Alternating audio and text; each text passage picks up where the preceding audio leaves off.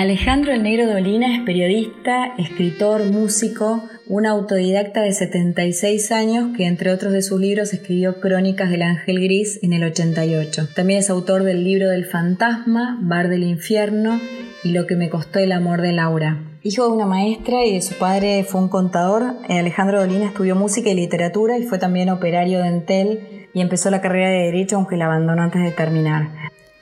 Crónicas del Ángel Gris se publica por primera vez en la revista Humor en 1975. ¿Por qué se llama de este modo? Bueno, Crónicas hace referencia al periodismo, ¿no? Supone una relación con hechos reales. En rigor es ficción, no son crónicas, pero sin embargo nos informan, ¿no? De alguna manera describen la mentalidad del porteño, describen lugares reales, nombres de las calles reales, situaciones humanas muy universales, por otro lado. ¿Y por qué Ángel? Bueno, juega con esto, ¿no? De lo trascendente y lo urbano, este ángel gris. El ángel es universal, nos habla del misterio de la trascendencia, pero sin embargo es un ángel gris, ¿no? Anclado en lo urbano, en lo cotidiano, anclado en el barrio de Flores. Es un ángel que hace milagros, pero que le salen mal, ¿no? No es un ángel que no es ni blanco ni negro, sino mediocre. Y en ese sentido, permanentemente Dolina lo vamos a ver elevando y jugando ¿no? con lo popular y lo trascendente, ¿no? con lo urbano y lo sobrenatural. Y en este doble juego, decimos, él lo que hace es elevar permanentemente los temas populares a un lenguaje científico y por otro lado populariza los temas trascendentes. Por ejemplo, la táctica y estrategia de la escondida en la página 49, ¿no? el tratado de cómo jugar a las escondidas, donde usa un lenguaje muy técnico para hablar de un juego muy sencillo y cotidiano. Podemos decir que Alejandro Dolina logra como un punto intermedio entre la cultura popular y la cultura de élite. Asume el folclore, ¿no? lo propio de este barrio, y lo pone en circulación. Y trata por otro lado temas clásicos con un lenguaje de barrio. Permanentemente Dolina juega con esto de lo vulgar y lo trascendente, con los circuitos y los más simples.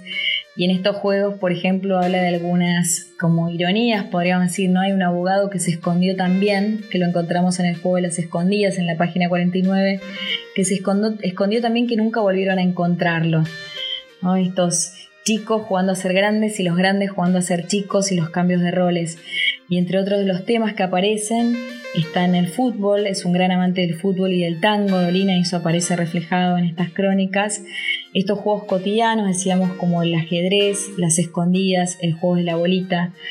Y después plantea de alguna manera, bueno, en una de las crónicas eh, se queja de que nunca conoció un fabricante de bolitas y dónde están esas miles de bolitas que hoy nadie tiene y que en algún momento eh, proliferaban por todos lados.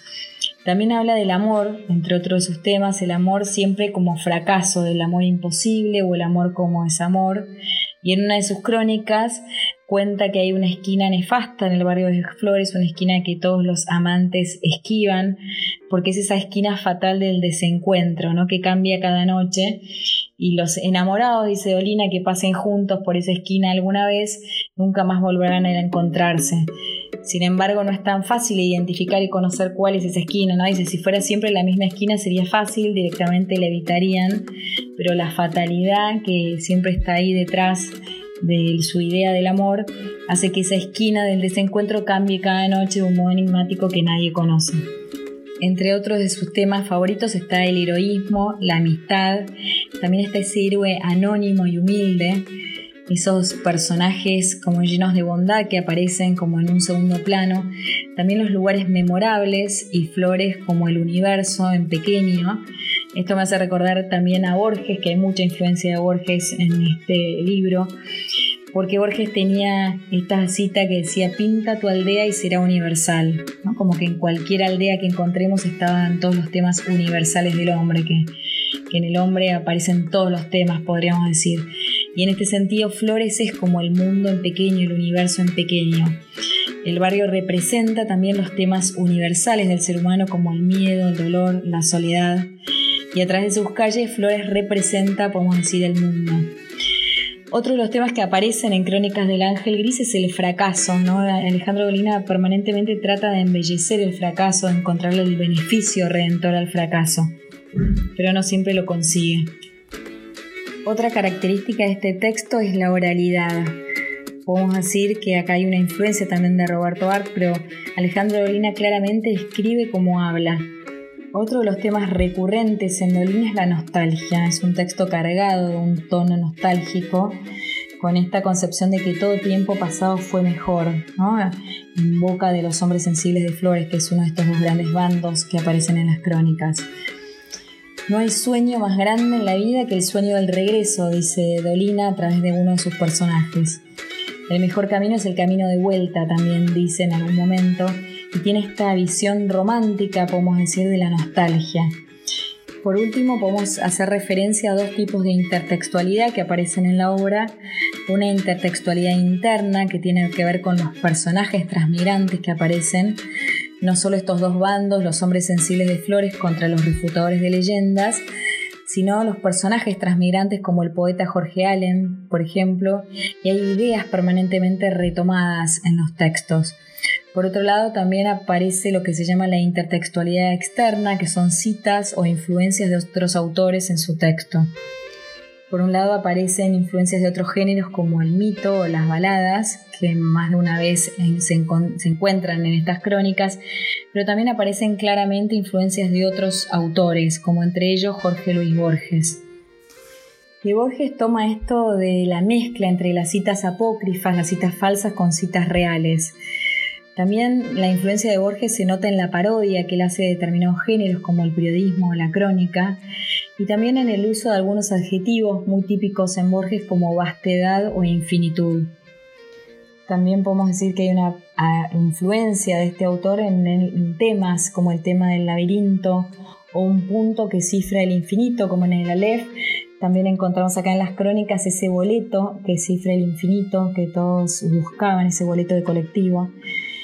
Y por último, también es típico de este autor la parodia a los géneros. De Julio Cortázar podemos decir que toma lo que se llama la idea de juego. Permanentemente Dolina apela a distintos juegos, como ya dijimos antes. También de lo urbano. Roberto Art era del barrio de Flores, no Dolina, pero sí Roberto Art. Y toma permanentemente, retoma y parte de lo urbano, a esas situaciones concretas de ese barrio.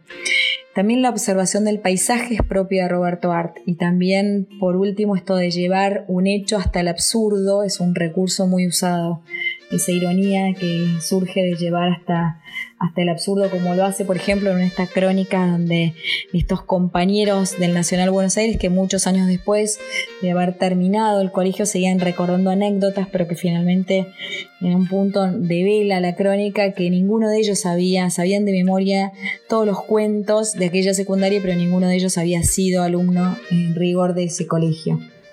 De Antonio Marechal podemos decir que toma lo que se llama el recorrido simbólico, esto de mezclar lo criollo con lo universal. Y también hay una influencia, podemos advertir, de lo que del mito griego, ¿no? Marichal hace con Antígona Vélez este mismo juego que está haciendo Dolina con Crónicas del Ángel Gris. Antígona, ¿no? un nombre tomado de la mitología griega, pero sin embargo anclado en un apellido bien criollo como Vélez, es lo mismo que hace Dolina en Crónicas del Ángel, este ángel que a su vez es gris. Para terminar podemos hablar de estos dos grandes bandos que se encuentran permanentemente en tensión dentro de las crónicas, que son los hombres sensibles de flores y los refutadores de leyendas. De algún modo cifra lo que es la postura de Dolina frente al modernismo, son dos posturas antagónicas.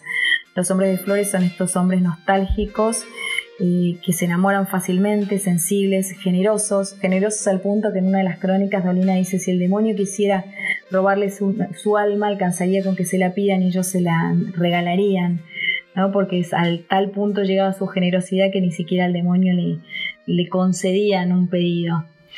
Perdón, dejaban de concederle lo que le pedía. También están estos hombres sensibles que son fracasados, que buscan redimirse. Y por otro lado decimos el otro bando están los refutadores de leyendas, que son los aplicadores de inyecciones, los ingenieros, abogados, los positivistas. En este grupo él pone en la vereda de enfrente, se pone en la vereda de enfrente de los románticos. Este texto está narrado en, en tercera persona, decíamos en un tono humilde, sensible. Finalmente, en Crónicas del Ángel Gris, el pacto de lectura que se establece es el del humor, ¿no? El lector busca ironía en los textos, encuentra humor y hay una mirada creativa sobre realidades que ya conoce. Vuelve esas realidades conocidas pero con otra mirada. Ese ambiente que crea Dolina es un ambiente mágico, podríamos decir, por momentos enrarecido y donde juega con la ironía, el humor y la conjunción de dos elementos que son lo académico y lo popular.